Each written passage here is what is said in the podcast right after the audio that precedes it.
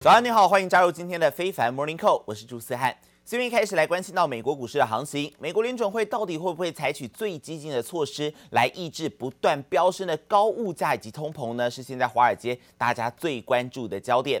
而在这个预期心理之下，美国十年期公债殖利率在稍早一度飙到逼近百分之三点五，写下十一年来新高。而两年期公债殖利率还有十年期的公债殖利率也出现了短暂的倒挂现象，这通常被视为是经济衰退的指标。而同时，生产者物价指数 PPI 最新公布了，升幅则是略有放缓，都稍微低于市场的预期。但这仍显示通膨还维持在高档徘徊哦，会不会更加支持联准会即将在台湾时间明天凌晨所公布的鹰派政策立场？不少法人认为还是有机会的哦。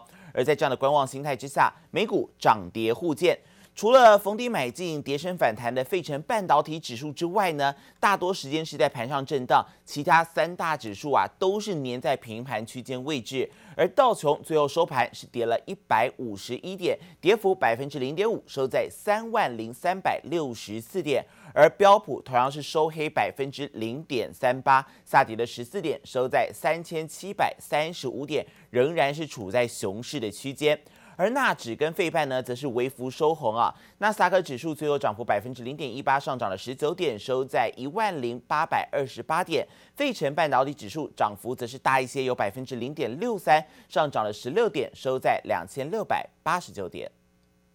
加密货币市场跌跌不休，比特币一天内暴跌百分之十五，一度跌破两万一千美元关卡。加密货币交易所 Coinbase 开始做最坏的打算，宣布裁员百分之十八。And, and let's put some of these layoffs in context here. Eighteen percent of their workforce for Coinbase. That equates to about 1,100 employees, and they're looking to get down to 5,000 employees at the end of this. Brian Armstrong, the CEO, saying in a blog post, sort of laying out the rationale for this. We appear to be entering a recession. After a 10 plus year economic boom, a recession could lead to another crypto winter and could last for an extended period. Now, many of the folks we've talked to have said the crypto winter is happening already. It couldn't, it's not that it could lead to it, it we're in it already.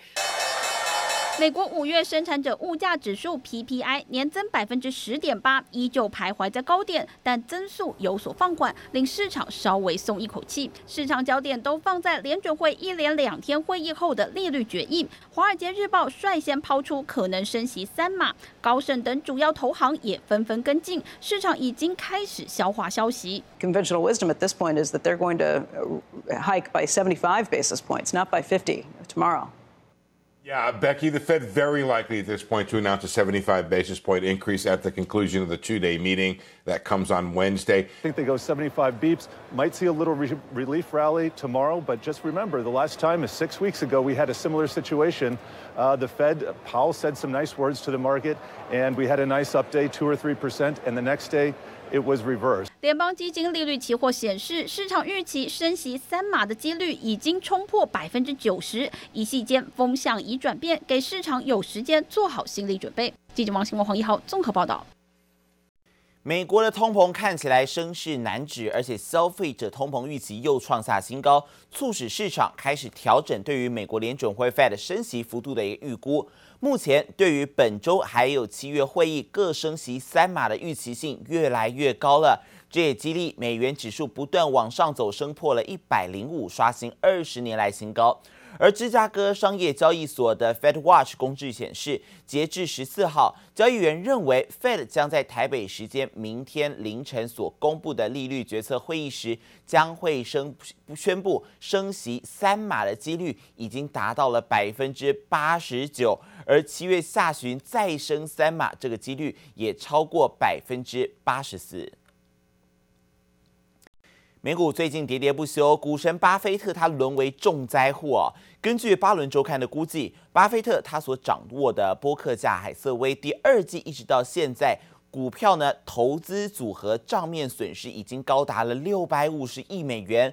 最主要是因为在于苹果、美国银行还有美国运通的股票大跌大跌所拖累，其中苹果占损失的最大部分。这一季苹果的股价已经跌了大概四分之一左右，而在波克夏投资组合当中，压住第二多的股票是美银，美银在本季至今也跌了百分之二十二，而投资第三多的还有第四多的股票是雪佛龙还是可口可乐？幸好啊，在本季股价并没有出现太大的变动，但是投资比重排在第五的美国运通跌幅同样高达百分之二十二。这一波的美股下挫，让波克夏股价最近是受到了压力。波克萨呢，跟三月底的高点下相比，也大跌了大约百分之二十二。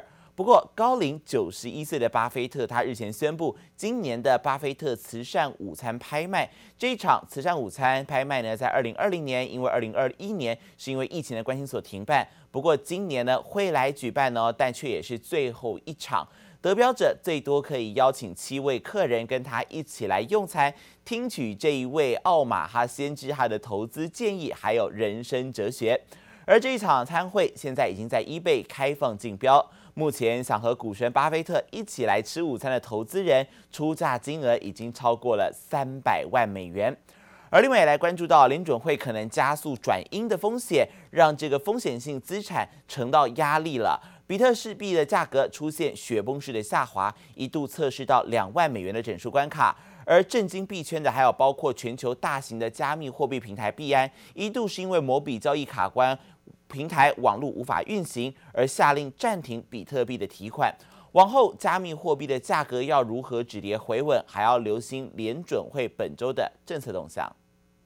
比特币出现断崖式下跌，十四号价格又大跳水，一度下挫超过百分之十，来到两万零八百二十四美元。不仅是二零二零年十二月以来最低，也险些跌破两万美元心理关口。虽然又回升到两万两千七百美元附近，还是吓坏了不少币圈投资人。There are some other smaller players that followed on that also have margin calls and face margin calls around the 21, 21 and a half level, even at 22.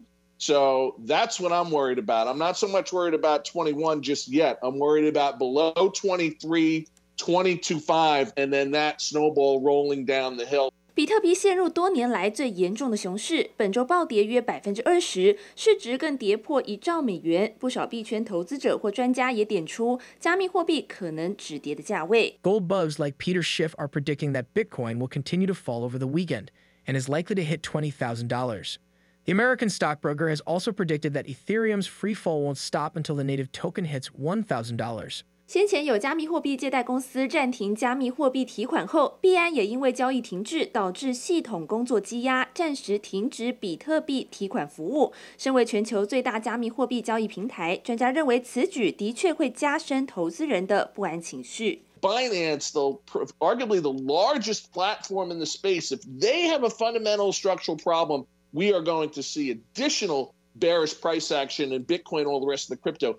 加密货币概念股也遭受波及，购买比特币当做公司战略的软体公司 MicroStrategy 一度下挫百分之二十八，Twitter 联合创办人 Jack Dorsey 的 Block 也跌了百分之十二，甚至让特斯拉账面亏损超过五亿美元。风险资产何时能够止血，还要持续紧盯联准会本周利率决策。记者周田丽、詹明化综合报道。全球金融市场笼罩在高利率还有通胀的焦虑之下，也导致富豪的身家大缩水。根据彭博亿万富豪指数统计，全球五百大富豪今年已经损失了大约一点四兆美元，换算台币四十一点六兆元。而由于加密货币也受到重创，加密货币交易平台币安的创办人赵长鹏，至今已经蒸发了八百五十六亿美元的身家，大约是新台币二点五兆元，在全球富豪当中损失最大。而美国最大的虚拟货币交易所 Coinbase 两位创办人合计资产也蒸发了一百四十亿美元。美国白宫证实，美国总统拜登在下个月的中东行将会访问沙乌地阿拉伯，并且是要和沙国的王储穆罕默德见面。白宫公布了，拜登是在七月十三号到十六号会访问到中东啊，第一站先到以色列，而接着要走访约旦河的西岸，跟巴勒斯坦当局来会晤，最后一站就是沙乌地阿拉伯。华盛顿邮报的记者他表示呢，啊，华盛顿邮报的记者哈绍吉先前在沙国遇害的事件，沙国王储涉嫌重大，而拜登曾经重话批他是贱民，而在拜登七月中旬出访中东之际，两个人就会来会面了。外媒解读，拜登这一趟中东行，尤其出访到沙乌地阿拉伯，是要为美国国内的高油价来寻求解决对策。美国针对中国等对手以及关键产业的创新竞争法案最新出现了进展，国会两党议员达成共识，打算要来设立新部门审查美企对中国等地的投资，对于一些投资半导体的重点产业会有严格的限制。综合外媒报道，当前美国国会两党的议员对提升美国竞争系列法案已经在修订文本上达成了共识。而这个法案最广为人知的一部分是，美国将会补贴五百二十亿美元，要留住当地的半导体制造商，希望可以借此降低中国等对手在关键产业上的竞争力。而两党多位议员，他们日前都表示，最新的提案已经得到了两党两院的支持，并且会同时顾及到产业界的担忧，拟定潜在的限制范围、行业以及防范的重复管辖啊。而至于在电动车大厂 Tesla 的部分，受到上海超级工厂的关闭严重冲击到生产的影响之下，执行长马斯克最新示警了，公司将会经历非常艰困的一季。希望员工努力协助，尽快恢复营运。而至于先前马斯克才刚警告要在全球裁员，立刻就有一位新加坡地区的经理被解雇了。Musk has warned in recent weeks about the risks of recession. Has a super bad feeling about the economy. 特斯拉执行长马斯克对经济有些忧心，多次在言论中提到近期的经济不佳情况。最近更在给员工的内部邮件中示警，特斯拉本季营运会非常的困难，主要是受到供应链以及中国生产的挑战影响。希望员工能尽全力来帮助公司重新站稳脚步。Tesla production has been hit hard by Shanghai's COVID shutdowns. He also urged employees to rally hard to recover. 继马斯克释出暂停全球所有的招聘并裁掉百分之十的员工后，短短不到两周的时间，特斯拉在东南亚第一位派驻在新加坡的经理就发文表示自己被解雇了，但没有详细的说明被裁撤的原因。至于未来新加坡的业务将转交给香港办公室负责，而特斯拉除了对员工管理动作频频外，也积极进行扩厂。Does need to consider the next North American factory. I can see Canada being in play, so that will be one to watch in the years ahead. 马斯克透露，新厂的地点不一定要在美国，会考虑其他的地区，像是加拿大与墨西哥等。同时，更强调目前比起新厂选址，更重要的任务是要让德州的超级工厂实现量产，预计在今年年底就能达成。到时也会公布新厂的地点。可见车厂们扩大布局不停歇，就是希望能在市场上稳坐龙头地位。记者陈湘婷、乔大龙综合报道。接着镜头转到南韩，南韩的货车司机跟政府谈判达成共识，八天的罢工正式落幕。但是这对全球的供应链已经造成新的冲击。而这一次卡车司机罢工，它所阻碍的关键物料出口，导致三星电子的西安厂生产频频中断。而司机罢工也影响到了南韩汽车以及石化产业，整体经济损失超过十二亿美元，折合台币超过三百五十亿台币。一大群卡车司机举着标语上街抗议。这场南韩卡车司机大罢工已经持续整整一周。Korean Confederation of Trade Unions said Monday that talks between its truckers union and the transport ministry lasted more than eight hours over the weekend, but they failed to reach a deal. Truckers have been on strike since last Tuesday. 政府和工会代表历经四轮协商，还是破局。这次罢工的主因受油价上涨影响，卡车司机要求政府延长补贴，保障最低工资，透过罢工表达抗议。南韩政府估计，这次罢工已经引发至少十二亿美元的经济损失，相当于超过台币三百五十亿。South Korea's manufacturing sector is starting to feel the impact of a week-long strike by lorry drivers.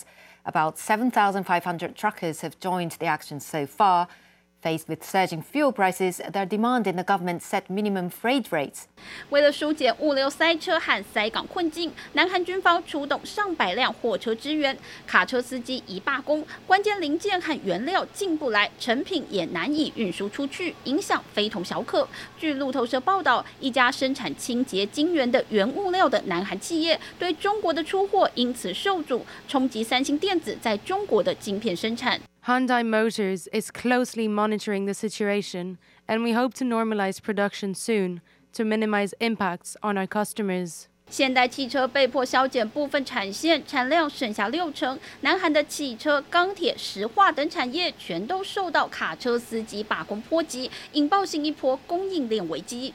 노사 문제에 대해서는 정부는 법과 원칙, 그다음에 중립성 이런 거를 가져야만 노사가 자율적으로 아, 자기들의 문제를 풀어 나갈 수 있는 그 역량이 축적돼 나간다고 저는 생각합니다. 南韩总统尹锡悦才刚上任一个多月，就碰上罢工这样的棘手问题，希望卡车司机重返工作岗位，又呼吁劳资双方持续对话，考验着新政府的危机处理能力。记者王新威的网管综合报道。 也来关心到中国为了要维持经济稳定发展，刺激车市成为大宗消费，也是中国现在当局最主要的手段之一。而中国的工信部副部长在昨天就表示了，下一步将会尽快研究要来确定新能源汽车车辆购置税的优惠政策延长。而这个优惠政策原本是预计在年底就要到期了。同时也会优化双积分的管理办法，加大新体系电池车用操作系统这一些攻坚突破，要启动公共领域车辆全面电动城市试点，希望可以持续完善标准体系，并且加强安全监管，促进行业获得长期并且可以持续的发展。而中国工信部也表示了，会推出一些自动驾驶功能要求以及讯息安全的相关标准，适时的会展开准入试点的活动。而这能不能对于台湾的一些车用供应链带来正面的影响？今天开盘时段可以持续来关注。